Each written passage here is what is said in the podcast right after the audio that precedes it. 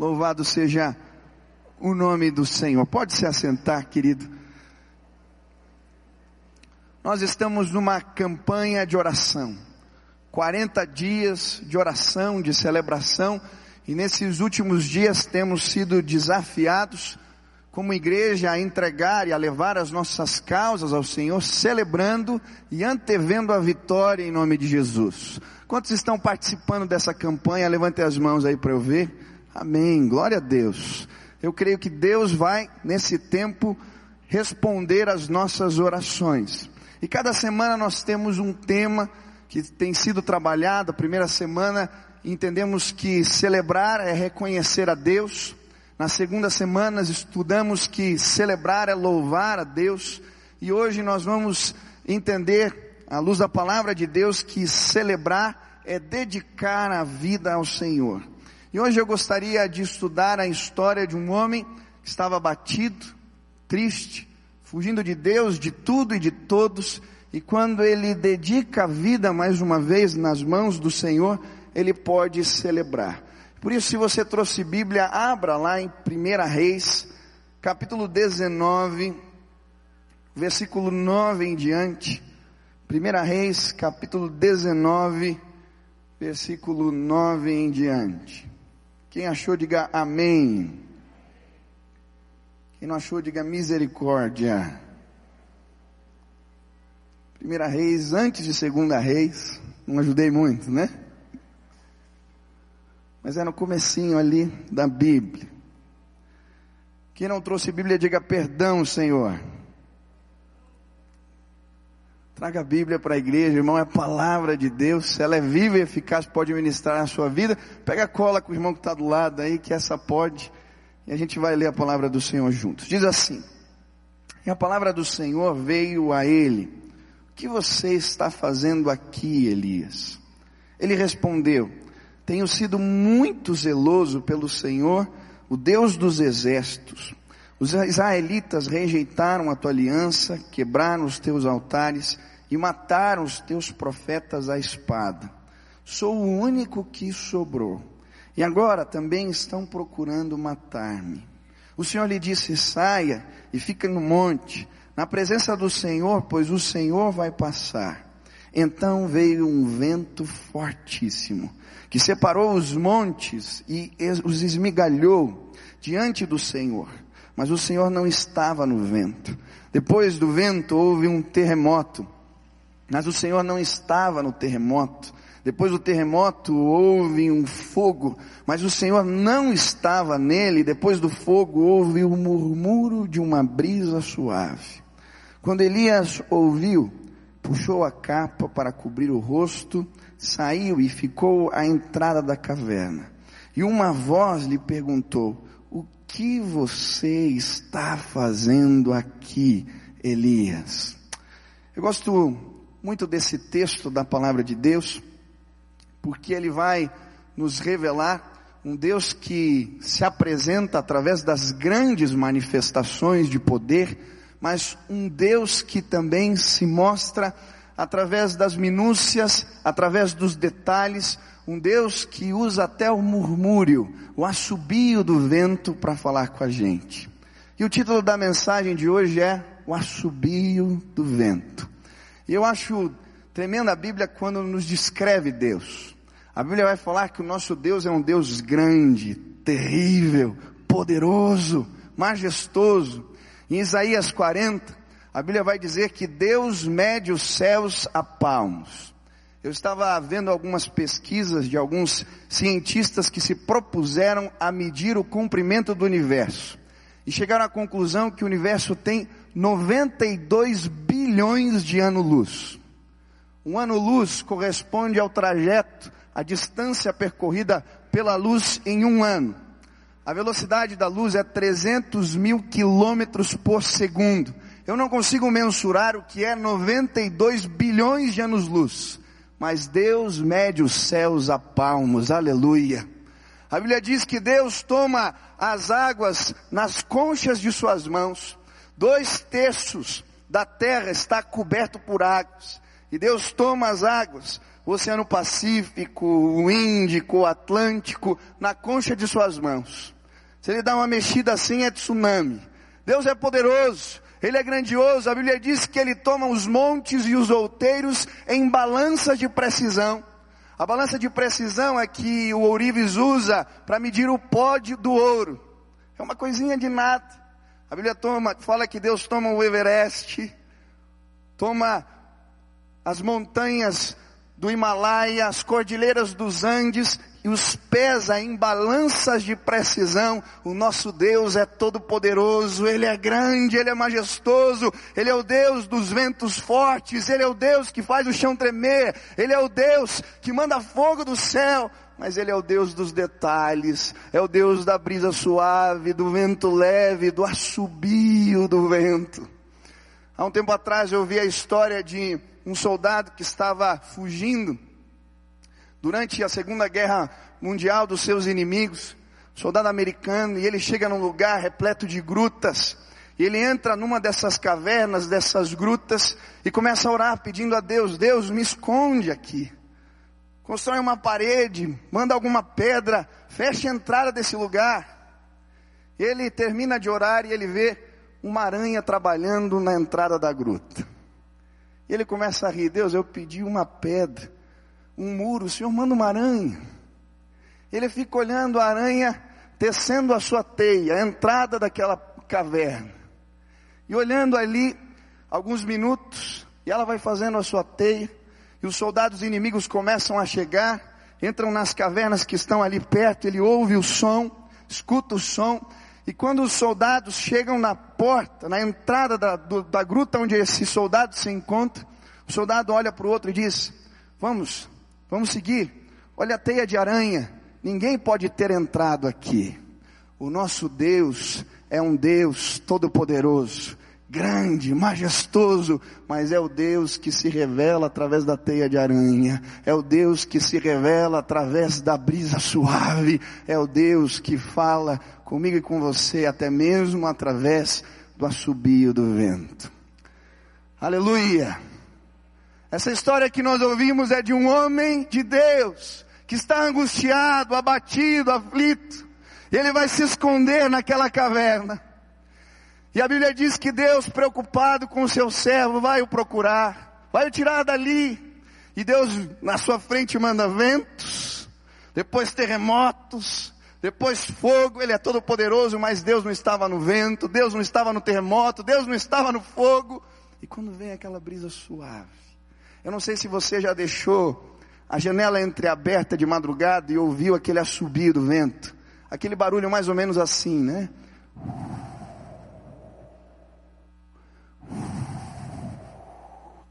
Quando Elias escuta aquele assobio, ele puxa a capa, sai da caverna, e ali Deus começa a tratar o seu coração. O meu desejo essa noite é que todos que aqui estão possam escutar o assobio do vento do Espírito que sopra neste lugar. Meu desejo esta manhã é que o seu coração seja tratado, a sua vida seja tratada, e que você possa se entregar a Deus e celebrar.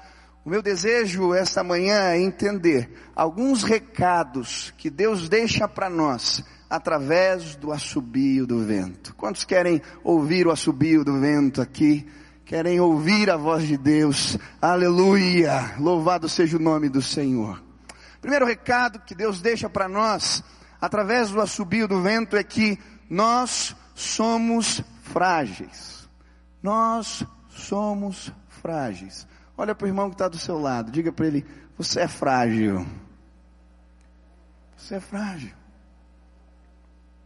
Tem uns homens fortes aqui, mas é tudo manteiga derretida. Olha lá o Cezinho, é manteiga derretida. Frágil. A Bíblia usa diversas ilustrações e imagens para mostrar que nós somos frágeis. Em 2 Coríntios, a Bíblia vai dizer que nós somos como vasos de barro. Carregamos tesouros, mas somos frágeis.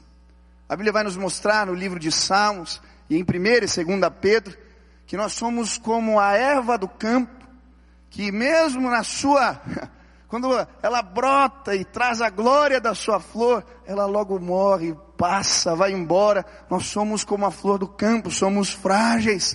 A Bíblia vai dizer em Tiago que nós somos como a neblina da manhã. Que do mesmo jeito que aparece, logo vai embora, logo se dissipa. Nós somos frágeis. E aqui no versículo 3 ao 5, a Bíblia nos mostra a fragilidade do homem de Deus. A Bíblia diz assim: Elias teve medo, fugiu para salvar a sua vida, e em Beceba de Judá ele deixou o seu servo, e entrou no deserto caminhando um dia, chegou a um pé de giesta, sentou-se debaixo dele e orou pedindo a morte. Já tive o bastante, Senhor. Tira a minha vida, não sou melhor do que os meus antepassados. Depois se deitou debaixo da árvore e dormiu.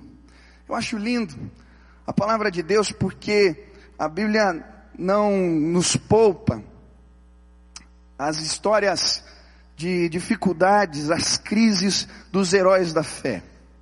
Se você ler a palavra de Deus, você vai ver que pelo contrário, a Bíblia faz questão de mostrar servos, homens de Deus, exemplos de fé, muitas vezes desanimados, abatidos, homens que pecam, homens que falham, porque a Bíblia quer mostrar que eu e você, nós somos frágeis. E a história de Elias nos mostra isso. Elias era um homem que havia tido grandes experiências com o Senhor. Se você ler o livro de Reis, você vai ver experiências tremendas da intervenção de Deus na vida desse homem. Logo no capítulo 17 de Reis, a Bíblia nos mostra Elias enfrentando o rei Acabe, dizendo: Olha, rei, por causa do seu pecado, não vai chover sobre a terra. A Bíblia diz que durante três anos e meio não cai uma gota de chuva sequer sobre a terra de Israel. Depois, nesse tempo de seca, de fome, esse homem, ele vai experimentar Deus o sustentando de formas milagrosas a cada dia. Se esconde num riacho, e ali Deus manda os corvos trazerem alimento para ele. Depois ele vai se esconder na casa da viúva de Sarepta. E naquele lugar, ele vê Deus multiplicando a farinha e multiplicando o azeite dia após dia. Quando aquela mulher abre as dispensas, Deus fez um milagre. E outro milagre, mais uma vez outro milagre. Depois de três anos e meio, esse homem vai procurar Acabe de novo. E diz para ele, olha, Deus vai mostrar para esta nação quem é o Deus desta terra, o Deus verdadeiro.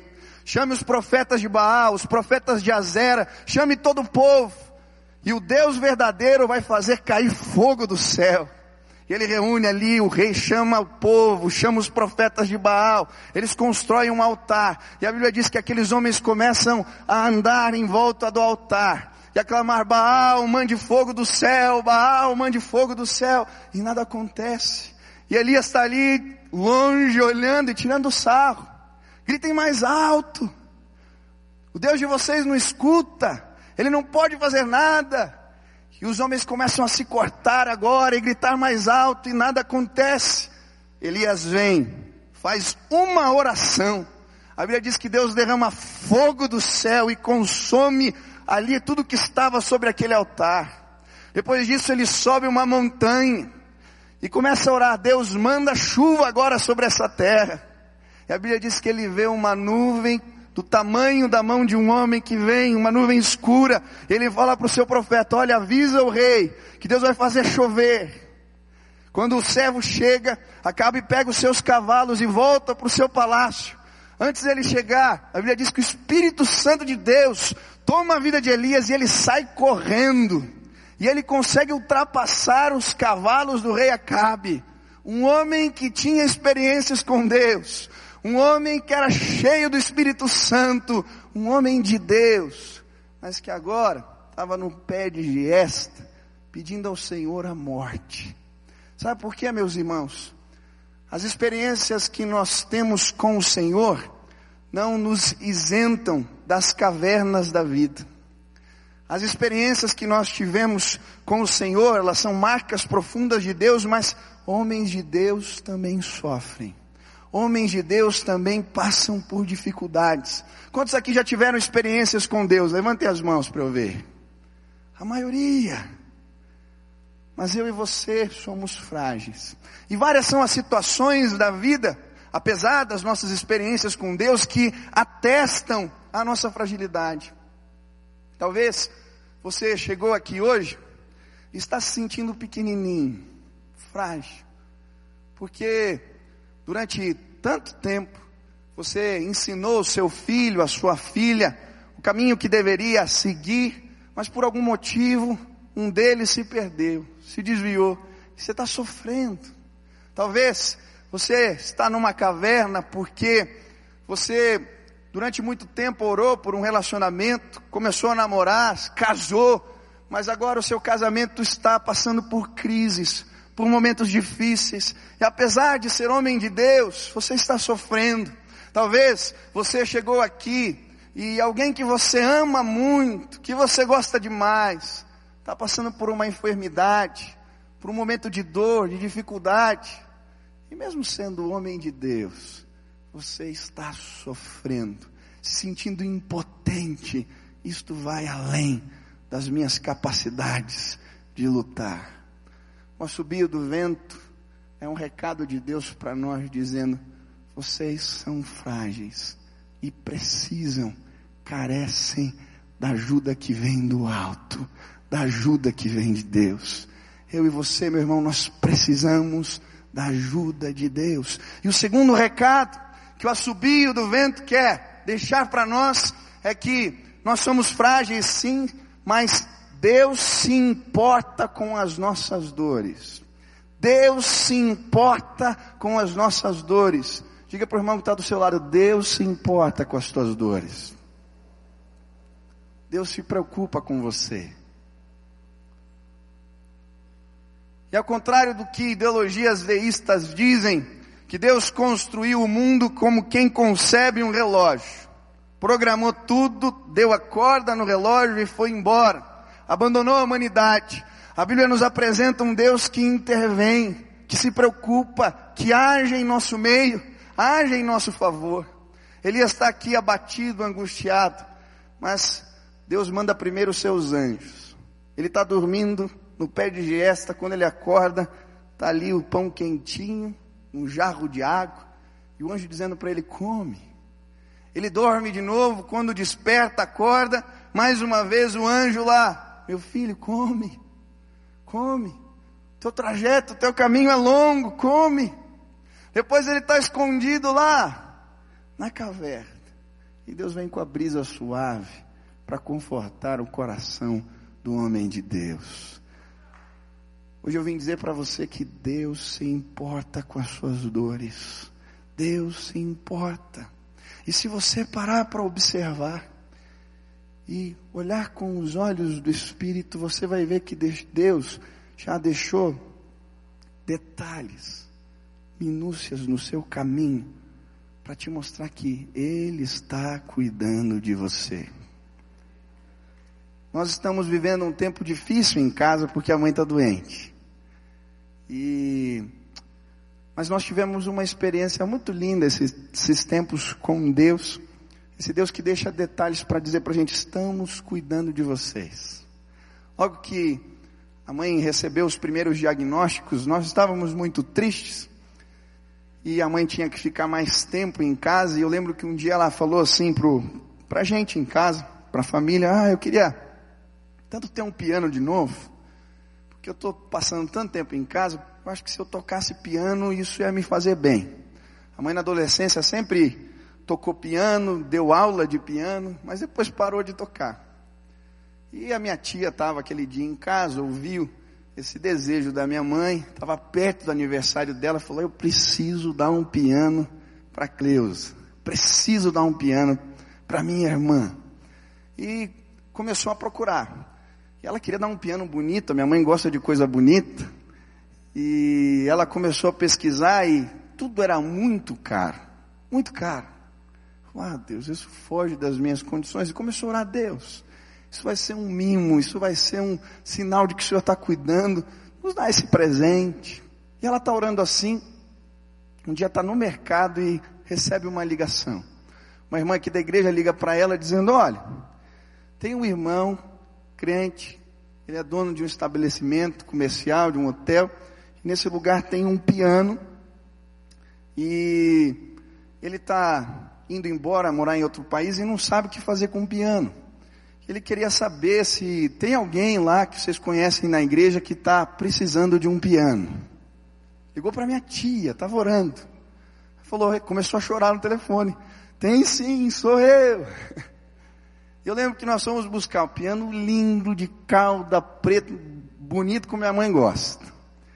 E eu lembro que era aniversário dela, a minha tia fez um laço vermelho, colocamos ali no, no piano, levamos no salão, não conseguimos levar lá para cima, convidamos ela. Quando ela entrou no salão, eu comecei a tocar parabéns, e foi tão gostoso. A gente sentar depois ao redor do piano, e não era por causa do piano, mas aquele era um detalhe, um sinal, o assobio do vento, Deus dizendo para nós: Eu estou cuidando de vocês. Eu estou cuidando de vocês. Aleluia. Deus não curou minha mãe, mas Ele está cuidando de nós. Hoje, Deus veio trazer outro recado para você, através do assobio do vento. E o terceiro recado de Deus é que as perspectivas das nossas dores não representam a realidade. Muitas vezes, quando a gente está com o coração doído, com o coração machucado, a gente enxerga a vida através das lentes das nossas dores. E muitas vezes distorcemos a realidade. Enxergamos situações que nem existem, generalizamos, porque a gente está enxergando as coisas pela lente da nossa dor. E é exatamente isso que acontece com Elias. Elias está batido, angustiado, e quando Deus vem falar com ele, ele vai dizer: Senhor, não sobrou ninguém na casa de Israel, nenhum homem sequer, servo do Senhor, temente a Deus, nenhum só euzinho aqui, Deus. E Deus fala: Elias, você está com o coração pesado, mas isso não é verdade, meu filho, não é verdade. Ainda existem sete mil pessoas servos meus, que não dobraram os joelhos diante de Baal. Não é verdade, não é assim. E quantas vezes nós fazemos isso? Enxergamos situações que não existem, generalizamos. É o caso da menina que termina um relacionamento e diz, frustrada, chateada, diz: nenhum homem presta. É o caso do filho que vê os pais se separarem e diz: casamento é uma instituição falida. É o caso do irmão que se decepciona com o líder da igreja, com alguém que o acompanhava, ele diz: todo mundo naquele lugar é hipócrita.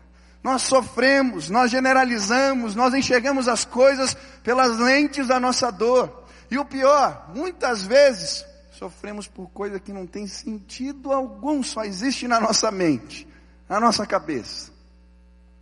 Eu lembro que eu já contei aqui uma vez que eu sofri antecipadamente, porque eu estava com muitas dores de cabeça e fui ao médico. E ele disse que eu estava com uma enxaqueca. Passou um tempo, as dores de cabeça continuaram. Eu continuei passando mal, voltei ao médico. Ele me deu remédios mais fortes para tratar a enxaqueca e nada aconteceu. Na terceira semana ele falou: Bom, agora nós vamos precisar fazer uma tomografia. Alguma coisa está errada. Quando ele falou tomografia, eu já comecei a sofrer. Falei, meu Deus, estou com alguma coisa na cabeça. Aí fui no médico fazer o exame.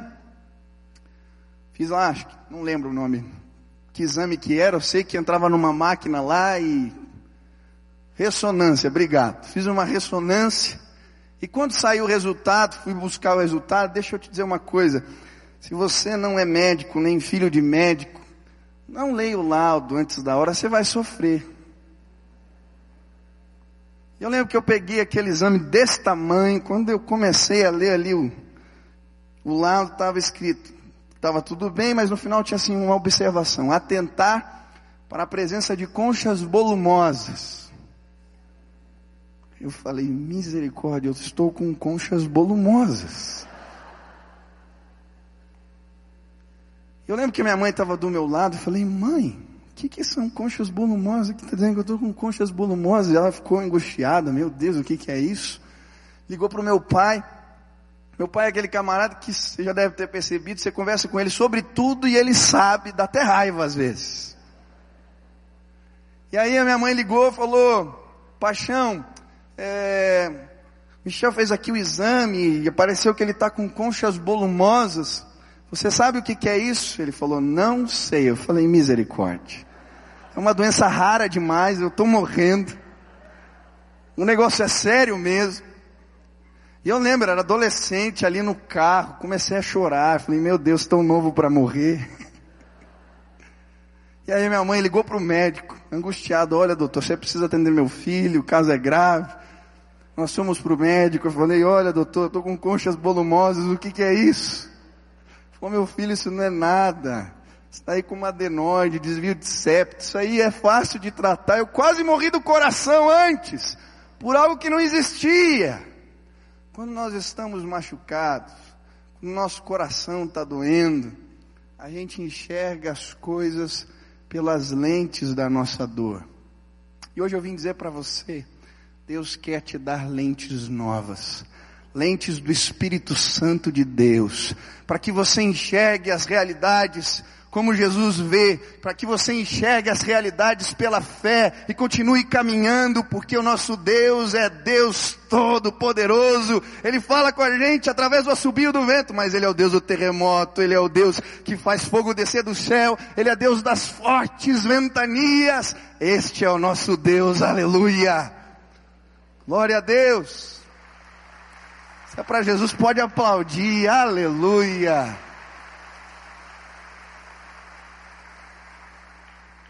Quarto recado de Deus. Ele nos deixa através do assobio do vento. Versículo 9. A palavra do Senhor veio a ele.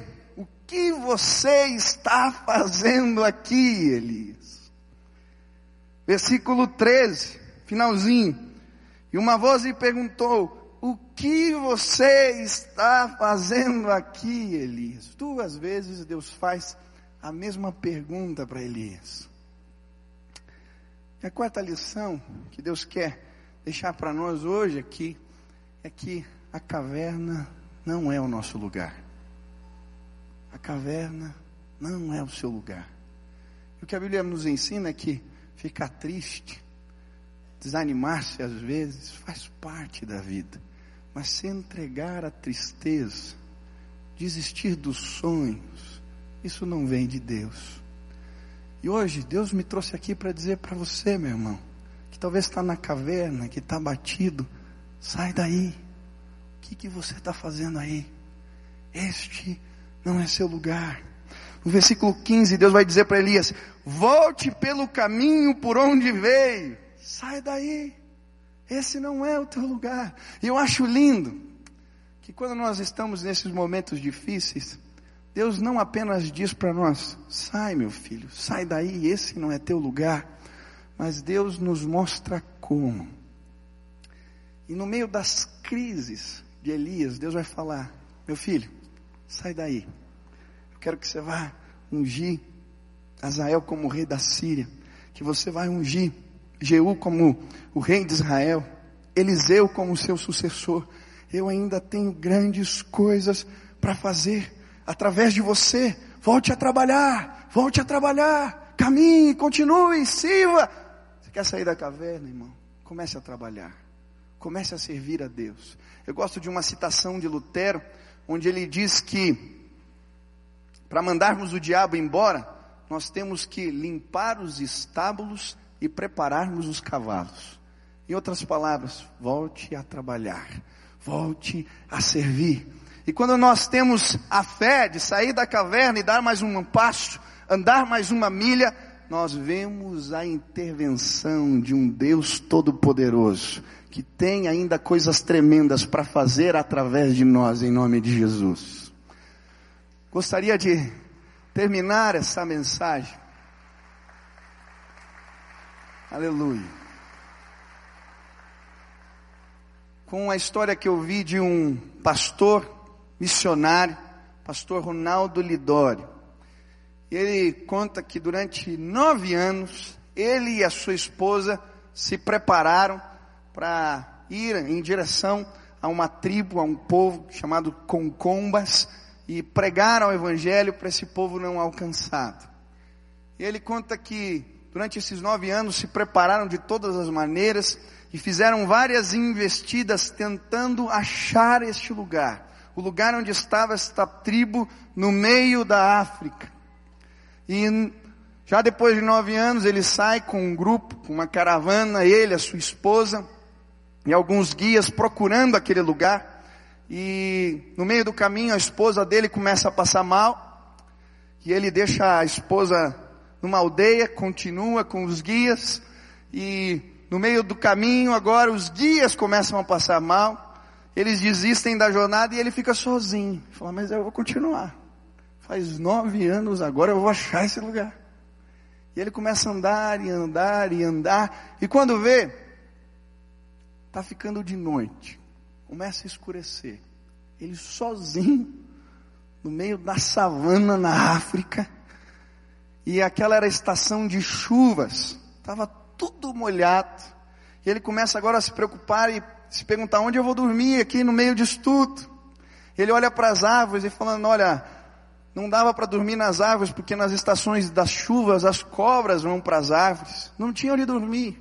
E ele então, no meio daquela savana, encontra um pedaço de pedra. Estava seca, não era tão grande, mas dava para ele deitar. Pega uma toalha, cobre a pedra, deita ali e começa a agradecer a Deus. Deus, obrigado. No meio desse lugar todo alagado, pelo menos eu achei um lugar seco para dormir. Termina a oração, o que, que acontece? Começa a chover. Falar, ah, Deus, não é possível. Não é possível. E aí ele disse que bateu um desânimo. Dormiu todo molhado. Falou: ah, amanhã, quando o sol nascer, eu vou embora. Vou voltar para casa. Mas no outro dia, quando o sol nasceu e ele acordou, o Espírito Santo de Deus falou para ele: continua, anda mais uma milha, caminha mais um pouco. Ele, ah, Senhor. E aí começou a caminhar, andou mais meia hora. E de repente ele vê um lugar onde as garças estão ali e elas começam a voar. E ele se pergunta: o que, que fez, fez essas garças voarem? E vai naquela direção.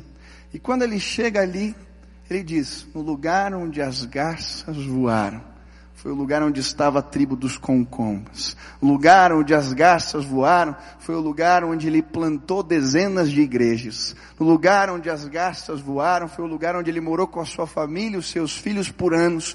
O lugar onde as garças voaram foi o lugar onde o feiticeiro daquela tribo se entregou a Jesus. O lugar onde as garças voaram foi o lugar onde eles traduziram o Novo Testamento para a língua concomba. E quando aquele povo recebeu a palavra de Deus, eles fizeram um culto das nove da manhã até as quatro da tarde, celebrando a palavra de Deus que havia chegado no meio deles, no lugar onde as garças voaram.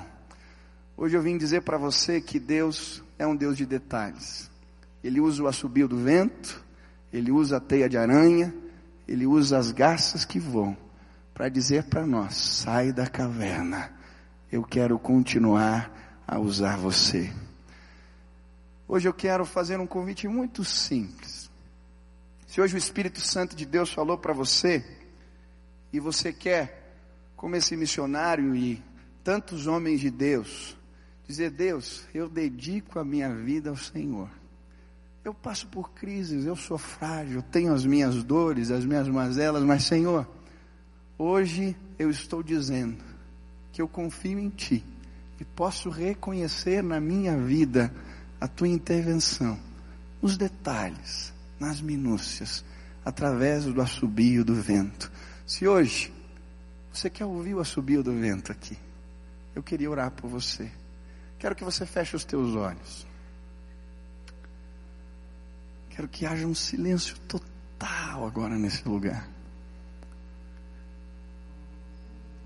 Você comece a orar pedindo: Deus, me faz ouvir o assobio do vento. Deus, me faz ouvir o assobio do vento. Como eu preciso desta brisa suave. como eu anseio, eu desejo ouvir a tua voz. Se hoje aqui esta é a sua oração, você deseja ouvir o assobio do vento do Espírito que sopra nesse lugar. Aonde você está, fique de pé, eu quero orar por você agora.